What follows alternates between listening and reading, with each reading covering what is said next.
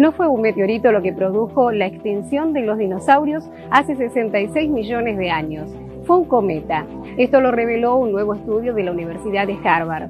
Pero ¿sabías que hubo otra extinción mucho más grande que esta y que ocurrió hace 250 millones de años? Los científicos no saben exactamente cuál fue el origen de esa extinción, pero creen que se debió a una conjunción entre el cambio climático y una gran actividad volcánica que terminó con el 96% de las especies marinas y el 70% de las especies terrestres. Esto nos lleva a pensar lo que ocurre en la actualidad donde hay una especie que es la responsable de los principales cambios climáticos que estamos viviendo, los seres humanos. Hasta el momento todos los cambios y esas extinciones de las que estamos hablando se dieron a causa de factores naturales.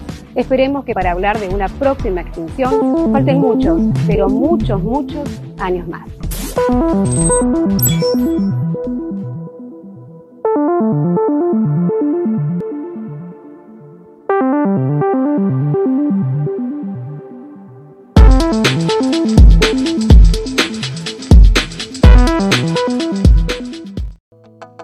Seguimos informando.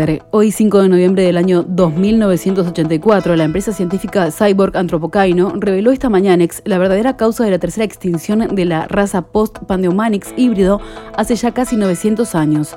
Según sostienen los investigadores, el aislamiento psicosocioemocional extremo fue lo que produjo la extinción gradual provocada por ciertos virus artificiales generados en esa era. Además, se le suma la falta de empatía entre los seres. Esto significaría un giro de paradigma. Hasta el momento se creía que el cambio climático era el causante del desastre. Sin embargo, esto no se descarta, ya que podría haber desencadenado un cambio psicosocioemocional en los seres del siglo XXI.